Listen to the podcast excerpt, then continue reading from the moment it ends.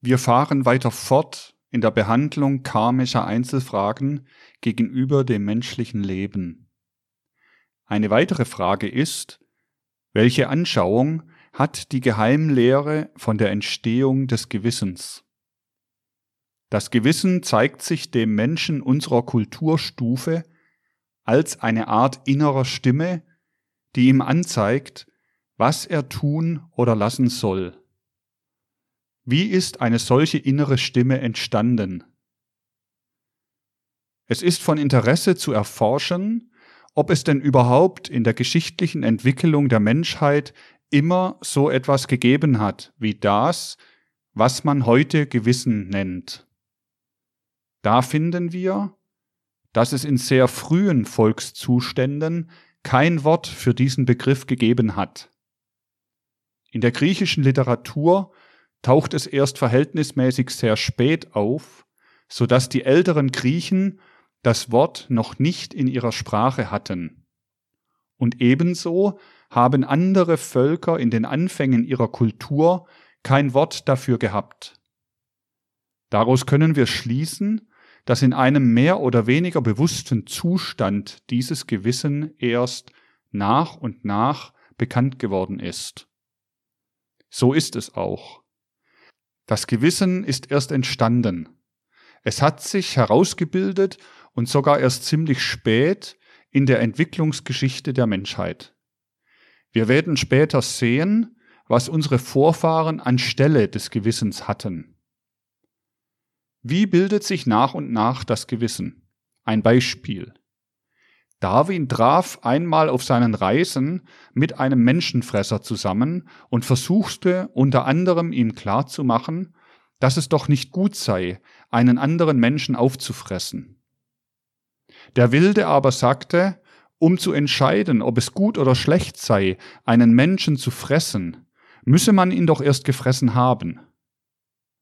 Der Wilde hatte Gut und Böse noch nicht nach moralischen Begriffen beurteilt, sondern nach der von ihm empfundenen Annehmlichkeit. Er war ein zurückgebliebener Mensch aus einem alten, alten Kulturzustand, in dem wir alle einmal waren. Wie kam ein Mensch nun zu der Unterscheidung von Gut und Böse? Dadurch zum Beispiel, dass er die Menschenfresserei so lange betrieb, bis er selbst einmal in die Lage kam, gefressen zu werden. In diesem Moment machte er die Erfahrung, dass ihn dasselbe treffen konnte. Er merkte also durch die Erfahrung, dass da etwas nicht ganz in Ordnung sei, und die Frucht dieser Erfahrung blieb ihm im Kamaloka und Devachan. Bei der nächsten Inkarnation brachte er ein ganz dunkles Gefühl mit, dass sein Tun nicht stimme. Nach weiteren Inkarnationen wurde dies Gefühl bestimmter. Er achtete auf die Empfindungen anderer und es bildete sich so nach und nach ein gewisses Zurückhalten aus. Nach verschiedenen weiteren Inkarnationen hatte sich dies dunkle Gefühl verdichtet und der Gedanke herausgebildet, das darf man nicht tun. Ebenso hat ein Wilder im Anfang der Kultur alles ohne Unterschied gegessen. Da bekam er Magenschmerzen und nach und nach machte er die Erfahrung, dass er manches essen konnte und manches nicht. So verdichtete sich allmählich die Erfahrung und wurde zur Stimme des Gewissens. Was ist also das Gewissen? das Ergebnis von Erfahrungen durch die verschiedenen Inkarnationen. Im Grunde ist alles Wissen, das Höchste wie das Niedrigste, überhaupt das Ergebnis von Erfahrungen. Es ist auf dem Wege des Probierens, der Erfahrung entstanden. Eine interessante Tatsache gehört hierher. Erst seit Aristoteles gibt es eine Wissenschaft der Logik, der Lehre vom Denken. Daraus muss man schließen, dass das richtige Denken auch erst entstanden ist. Und so ist es auch. Das Denken musste sich erst entwickeln und das richtige Denken, die Logik, ist erst im Laufe der Zeit aufgrund der Beobachtung entstanden, dass falsches Denken zu Dingen führt, die von übel sind. Das Wissen ist etwas, was sich die Menschen in vielen Inkarnationen erworben haben. Nach langem Probieren gelangte die Menschheit zu einem Schatz des Wissens. Da sieht man die Wichtigkeit des Karma-Gesetzes. Wir haben hier auch etwas, was sich als bleibende Angewöhnung und Neigung aus der Erfahrung heraus bildet. Solch eine Neigung wie das Gewissen haftet auch am Ätherleib. Indem der Astralleib sich so und so oft überzeugt hat, dass dieses oder jenes nicht geht, bildet sich diese Neigung im Ätherleib als eine bleibende Eigenschaft aus. Ein anderer interessanter karmischer Zusammenhang zeigt sich bei einem gewohnheitsmäßig egoistischen Verhalten oder bei einem liebevollen, sympathischen Mitleben mit anderen. Es gibt verhärtete Gewohnheitsegoisten, nicht bloß in Bezug auf den Erwerbssinn, und es gibt altruistisch liebevolle Mitfühlende. Beides hängt am Ätherleib und kommt im nächsten Leben im physischen Leib zum Ausdruck. Personen, die in einem Leben gewohnheitsmäßig egoistisch handeln, altern früh im nächsten Leben, schrumpfen früh zusammen. Das lange jung und frisch bleiben dagegen rührt von einem liebevollen, hingebungsvollen, vorhergehenden Leben her. Somit kann man auch den physischen Leib bewusst vorbereiten für das nächste Leben. Nun wird Ihnen eine Frage auf der Seele liegen, wenn Sie sich erinnern, was ich gestern gesagt habe. Wie ist es denn mit den Dingen, die der physische Körper sich selbst erringt? Seine Taten werden sein künftiges Schicksal, aber die Krankheiten, die er in diesem Leben durchgemacht hat, was wird daraus? Die Antwort auf diese Frage, so seltsam sie klingen mag, ist keine Spekulation, keine Theorie. Sie basiert auf Erfahrungen der Geheimwissenschaft und lehrt die Mission der Krankheit. Fabre d'Olivet, der Erforscher der Anfangskapitel der Genesis, hat einmal ein sehr schönes Bild gebraucht. Er vergleicht das, was als Schicksal sich herausbildet, mit einem Naturvorgang. Er sagt, die wertvolle Perle entsteht durch eine Krankheit. Sie ist ein Exudat der Perlmuschel, so dass das Leben in diesem Fall erkranken muss, um etwas Wertvolles hervorzubringen. So wie aus einer Erkrankung der Muschel die Perle sich bildet, so kommen die Krankheiten des physischen Körpers in einem Leben, im nächsten Leben als ästhetische Schönheit wieder zum Vorschein. Entweder wird der eigene Körper durch die Krankheit, die er durchgemacht hat, im nächsten Leben schön an äußerer Gestalt, oder es wird eine Infektionskrankheit, die er mit seiner Umgebung getragen hat, belohnt durch die Schönheit seiner Umgebung. Schönheit entwickelt sich also karmisch aus Leiden, Schmerzen, Entbehrungen und Krankheiten. Das ist ein frappierender Zusammenhang, aber er besteht tatsächlich. Sogar der Schönheitssinn wird auf diese Weise herausgebildet. Kein Schönes ist in der Welt ohne Leiden und Schmerzen und Krankheiten. Ganz Ähnliches tritt uns in der Entwicklungsgeschichte der Menschheit im Allgemeinen entgegen.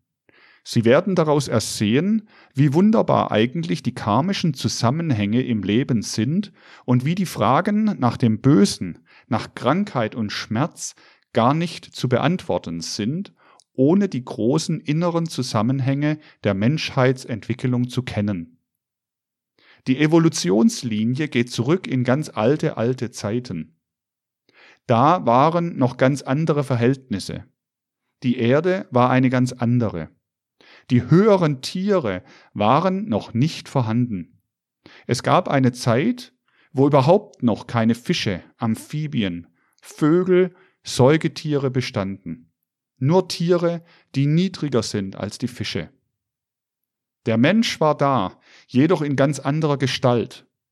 Sein physischer Leib war noch sehr unvollkommen. Höher war der geistige Leib. Er war noch in einem weichen, ätherischen Leib, und die Seele arbeitete selbst von außen an diesem physischen Leib. Der Mensch hatte noch alle anderen Wesen in sich. Nachher entwickelte sich der Mensch höher hinauf und ließ die Fischform zurück, die er in sich hatte. Das waren mächtige, fantastisch aussehende Geschöpfe, unähnlich unseren heutigen Fischen. Wieder entwickelte sich der Mensch höher hinauf und sonderte die Vögel aus sich heraus.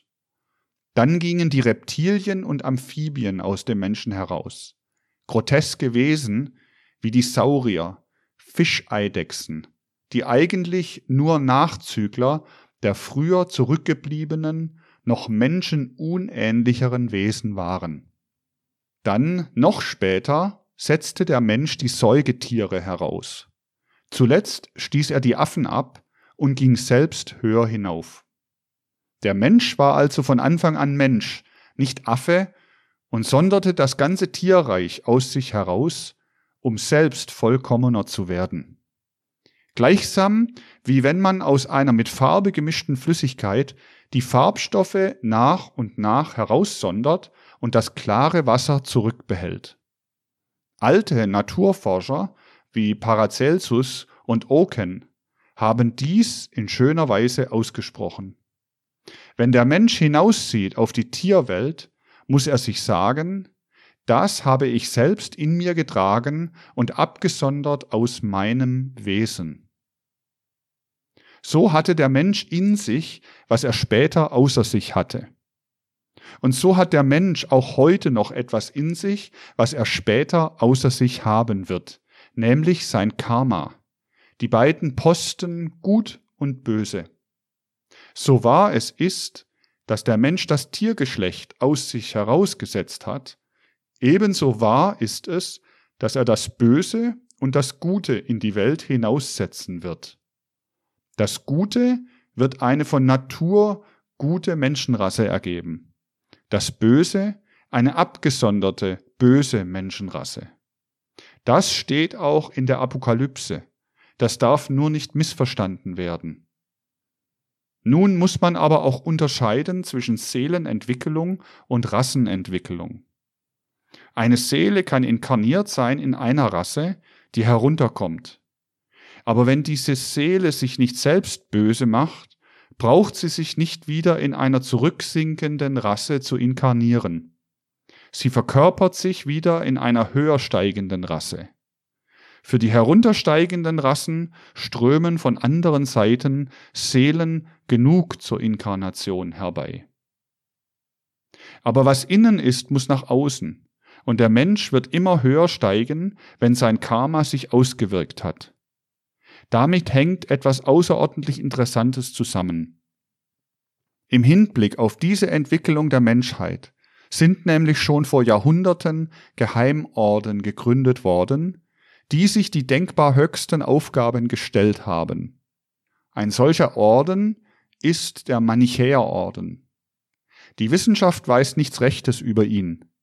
Man meint, die Manichäer hätten die Lehre aufgestellt, dass es von Natur aus ein Gutes und ein Böses gäbe, die miteinander im Kampfe liegen. Das sei so von der Schöpfung her bestimmt gewesen. Das ist ein zum Unsinn verzerrter Schimmer der wirklichen Aufgabe dieses Ordens. Die einzelnen Glieder dieses Ordens werden in ganz besonderer Weise für ihre große Aufgabe erzogen. Dieser Orden weiß, dass es Menschen geben wird, die im Karma kein Böses mehr haben werden. Und dass es auch eine von Natur aus böse Rasse geben wird, bei der alles Böse noch in höherem Grade vorhanden sein wird als bei den wildesten Tieren, denn sie werden Böses tun bewusst, raffiniert, mit einem hoch ausgebildeten Verstande. Der Manichäerorden belehrt nun jetzt schon seine Mitglieder in solcher Weise, dass sie das Böse nicht nur bekämpfen, sondern fähig werden, es zum Guten umzuwandeln in späteren Inkarnationen. Das ungeheuer Schwierige dieser Aufgabe liegt darin, dass in jenen bösen Menschenrassen nicht etwa wie bei einem bösen Kinde neben dem Bösen noch Gutes ist, das sich durch Beispiel und Lehre höher entwickeln lässt, jene von Natur aus ganz Bösen radikal umzugestalten, das lernt das Mitglied des Manichäerordens heute schon. Und dieses dann umgeschmolzene Böse wird nach gelungener Arbeit ein ganz besonders Gutes. Ein Zustand der Heiligkeit wird der allgemeine sittliche Zustand auf Erden sein und die Kraft der Umwandlung wird den Zustand der Heiligkeit bewirken. Aber das kann nicht anders erzielt werden, als wenn erst dieses Böse sich bildet und in der Kraft nun, die angewandt werden muss, um dieses Böse zu überwinden, entwickelt sich die Kraft zur höchsten Heiligkeit. Der Acker muss gedüngt werden mit dem ekelerregenden Dünger. Der Dünger muss zuerst gleichsam in den Acker hineinwachsen als Ferment. So braucht die Menschheit den Dünger des Bösen, um den Zustand der höchsten Heiligkeit zu erreichen. Das ist die Mission des Bösen. Stark wird der Mensch, wenn er seine Muskeln anstrengen muss. Ebenso muss das Gute, wenn es sich zur Heiligkeit steigern soll, erst das ihm entgegengesetzte Böse überwinden. Das Böse hat die Aufgabe, die Menschheit höher zu bringen. Solche Dinge lassen uns hineinschauen in das Geheimnis des Lebens. Später dann, wenn der Mensch das Böse überwunden hat, kann er daran gehen, die heruntergestoßenen Geschöpfe, auf deren Kosten er sich entwickelt hat, zu erlösen. Das ist der Sinn der Entwicklung. Etwas noch Schwierigeres ist das folgende. Ein Schneckenhaus, eine Muschelschale sind abgesondert aus der lebendigen Substanz des Tieres selbst. Was als Haus die Schnecke umgibt, war ursprünglich in ihr. Es ist ihr eigener Leib in verdichteter Form. Die Theosophie sagt, wir sind eine Einheit mit allem, was uns umgibt. Das ist so zu verstehen, dass der Mensch einst alles in sich gehabt hat. In der Tat ist die Erdkruste entstanden dadurch, dass der Mensch sie einst auskristallisiert hat. Und wie die Schnecke ihr Haus, so hat der Mensch auch alle anderen Wesen und Reiche, Mineral, Pflanzen und Tierreich in sich gehabt und kann zu allen sagen, die Substanzen waren in mir. Ich habe die Bestandteile herauskristallisiert. So blickt er nun auf etwas außer sich selbst, und jetzt bekommt es einen greifbaren Sinn, wenn er, indem er sie schaut, sagt, das alles bin ich selbst. Noch subtiler ist eine zweite Idee. Stellen Sie sich jenen alten Menschheitszustand vor, in dem noch nichts aus dem Menschen herausgesondert war. Der Mensch war da und hatte auch Vorstellungen aber er hatte sie nicht objektiv dadurch, dass die äußeren Dinge einen Eindruck machten, sondern rein subjektiv. Alles kam aus ihm selbst heraus. Der Traum ist noch ein Erbstück aus jener Zeit, wo der Mensch die ganze Welt gleichsam aus sich herausgesponnen hat. Dann setzte er die Welt sich selbst entgegen. Wir haben die Dinge selbst gemacht und schauen unsere eigenen Produkte, unser eigenes, fest gewordenes Wesen in den anderen Geschöpfen. Kant spricht von etwas, was der Mensch nicht erkennen könne, von einem Ding an sich. Aber so etwas gibt es nicht. Es gibt keine Grenzen des Erkennens, denn der Mensch findet in allem, was er um sich herum sieht, die zurückgelassenen Spuren seiner eigenen Wesenheit. Alles das wurde gesagt, um ihnen zu zeigen, dass man, wenn man nur eine Seite der Dinge betrachtet, niemals zu einem wirklichen Verständnis kommen kann. Man muss sich klar darüber sein, dass alles, was uns in einem gewissen Zustande erscheint, in früheren Zeiten ganz anders war. Und nur wenn man die Gegenwart und die Vergangenheit miteinander vergleicht, kommt man da zu einem Verständnis. Und so auch, wenn man nur die sinnliche Welt betrachtet, niemals wird man verstehen, warum es überhaupt Krankheit gibt oder was die Mission des Bösen ist, wenn man sich auf die sinnliche Betrachtung beschränkt. Alle solche Zusammenhänge haben einen tiefen Sinn. Diese ganze Entwicklung durch Abspaltung, die ich Ihnen geschildert habe, hat sich vollzogen, weil der Mensch ein innerliches Wesen werden sollte. Er musste das alles aus sich heraussetzen, um sich selbst schauen zu können. So verstehen wir die Mission der Krankheit, die Mission des Bösen und die Mission der Außenwelt. Das sind große Zusammenhänge, wie sie die Betrachtung des Karma-Gesetzes ergibt. Wir wollen nun noch einige karmische Einzelfragen behandeln, die häufig gestellt werden. Welches ist der karmische Zusammenhang, dass viele Menschen schon so jung sterben, zum Beispiel schon als Kinder? Fälle, die der Geheimwissenschaft bekannt sind, lehren das Folgende. Man konnte zum Beispiel ein Kind, das früh gestorben ist, in Beziehung auf sein voriges Leben untersuchen. Und da zeigte sich, dass es in seinem früheren Leben recht gut veranlagt war und diese Anlagen auch gut benutzt hatte. Es war ein recht fähiges Mitglied der menschlichen Gesellschaft geworden, aber es war etwas schwachsichtig. Durch diese schwachen Augen und das weniger genaue Ansehen können, bekamen alle seine Erfahrungen einen besonderen Anstrich. Es fehlte dadurch überall an einer Kleinigkeit, um die es hätte besser sein können. Der Mensch blieb immer etwas zurück wegen der schwachen Augen.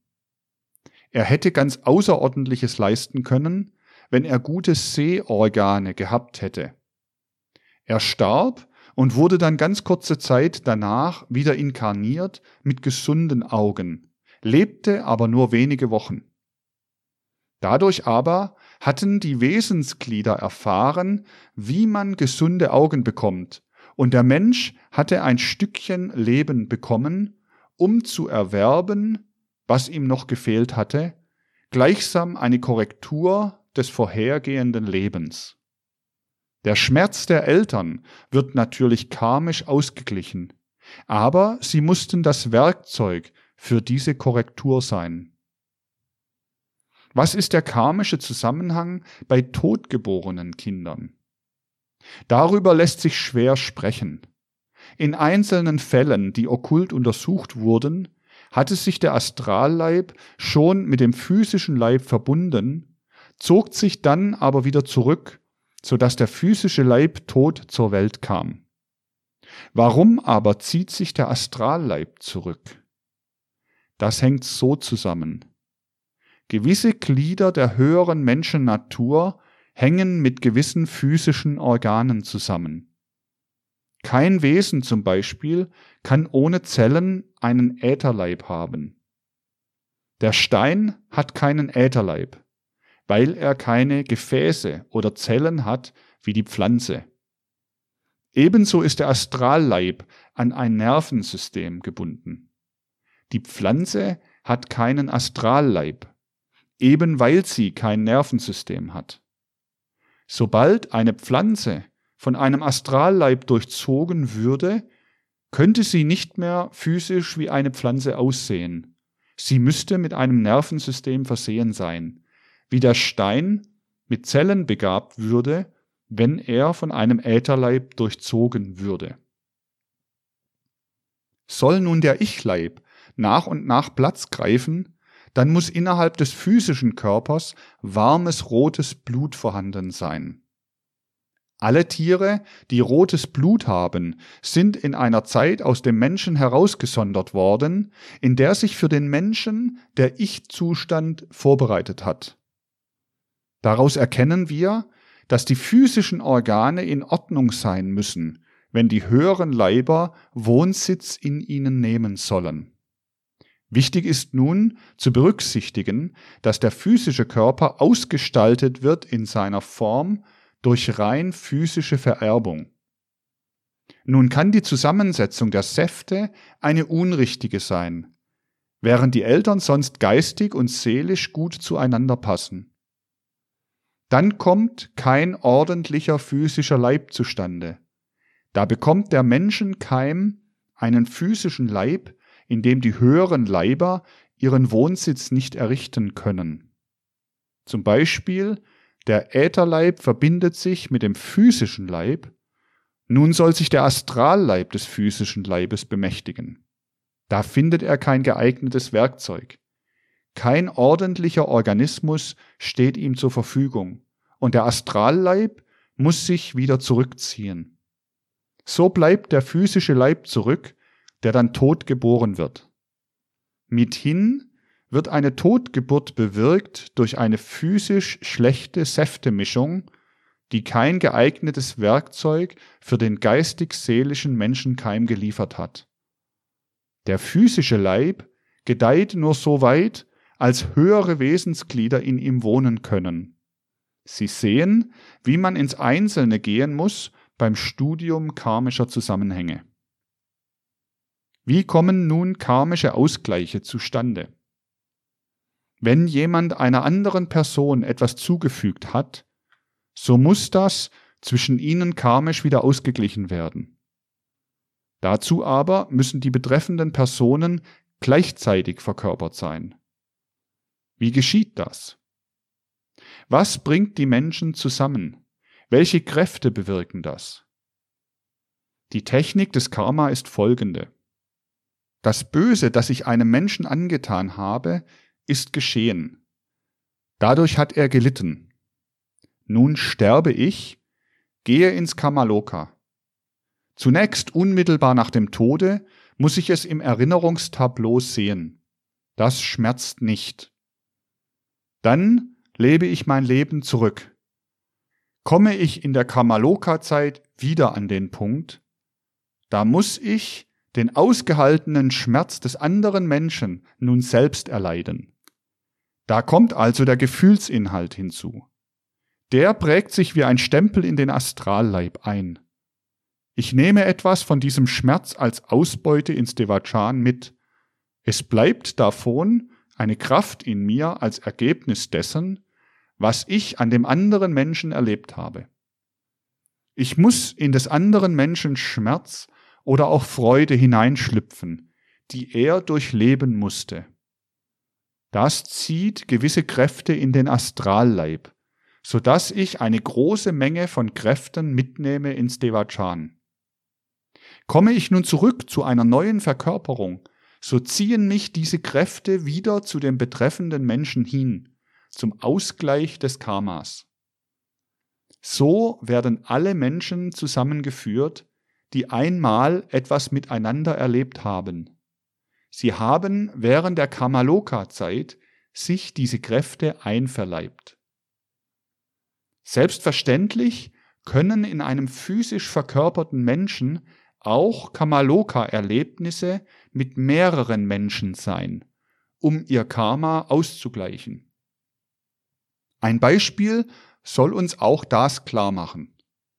Ein in der Geheimwissenschaft bekannter Fall sagt Folgendes. Ein Mensch wurde von fünf Richtern zum Tode verurteilt. Was war da geschehen?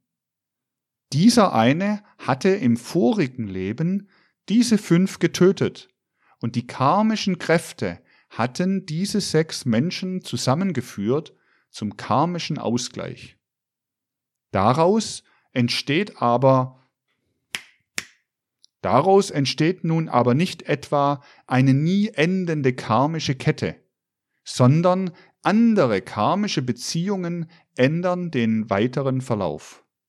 Sie sehen, geheimnisvoll arbeiten die geistigen Kräfte, um das komplizierte Menschengebilde zustande zu bringen. Manche wichtige, große Gesichtspunkte werden uns noch klar werden, wenn wir in den nächsten Tagen die ganze Entwicklung der Erde und des Menschen betrachten werden.